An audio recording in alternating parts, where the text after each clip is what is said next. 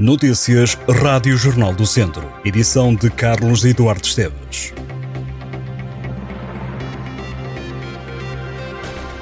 Jorge Costa já não é treinador do Académico de Viseu. A notícia apanhou de surpresa sócios e adeptos do clube viziense. Paulo Oliveira, adepto e sócio do Académico, mostrou-se chocado com a notícia da saída de Jorge Costa e considera que esta notícia, nesta fase da temporada, é um tiro no pé. Assumindo a admiração pelo que se está a passar no clube, Paulo Oliveira mostra-se receoso de como a equipa reagirá à saída de Costa. Também José Costa diz não entender esta saída nesta altura da época. O Jornal do Centro ouviu também Manuel Gonçalves, que diz estar sem palavras. O sócio e adepto do académico não compreende a saída de Jorge Costa. Manuel Gonçalves exige que o clube ou o agora ex-treinador têm de vir explicar o que se passou para esta decisão. Por agora, Pedro Bessa comanda o Académico na recepção ao Oliveirense no próximo sábado no Fontelo. Segundo o Académico, o atual diretor desportivo do clube passa a assumir o cargo de treinador com a restante equipa técnica. Pedro Bessa tem um histórico como coordenador de scouting no Estoril Praia, Sporting e Tondela e teve como diretor desportivo experiência nas equipas do Feirense e do Vila Franquense.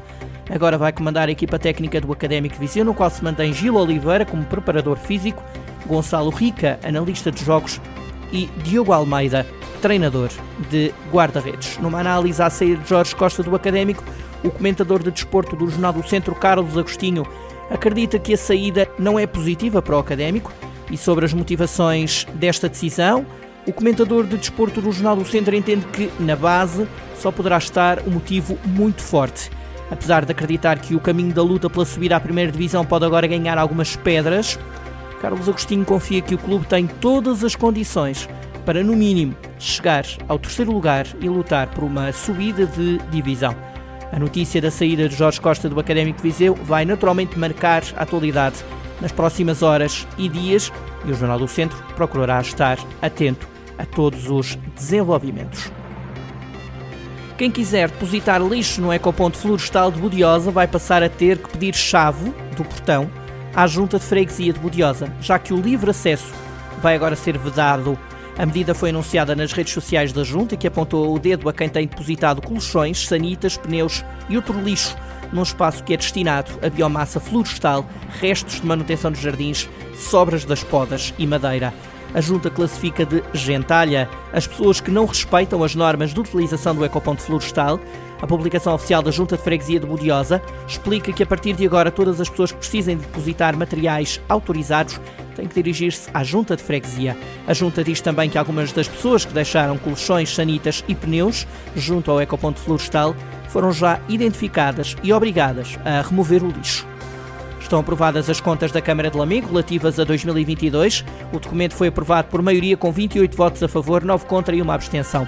As contas apresentam um saldo de gerência de 2 milhões e 300 mil euros. O Presidente da Câmara, Francisco Lopes, sublinhou o bom desempenho financeiro da autarquia no ano passado o autarca social-democrata também destacou o esforço de recuperação e de requalificação levado a cabo em vários edifícios e equipamentos municipais que precisavam de intervenções urgentes e a conclusão dos concursos de regularização do pessoal dos centros escolares e a natural integração dos funcionários provenientes do Ministério da Educação. No âmbito do processo de transferência de competências, a Assembleia Municipal de Lamego aprovou ainda por maioria a transferência na área da saúde. Uma lesão, sobretudo nos escalões não profissionais, é sempre um drama vivido por um atleta. Por isso, acredita António Raposo, médico fisiatra e especialista em medicina desportiva, é importante explicar aos treinadores as melhores práticas para prevenir lesões e recuperar um jogador. António Raposo lembra que os clubes das distritais não vivem de milhões, mas de pessoas e que é muito importante que esses jogadores não se lesionem e que, quando isso acontece, sejam bem orientados. O médico garante que as lesões não se alteraram, o que mudou foi o maior número de episódios de lesão. António Raposo realça também que tem aumentado o conhecimento da medicina desportiva sobre como evitar e tratar uma lesão.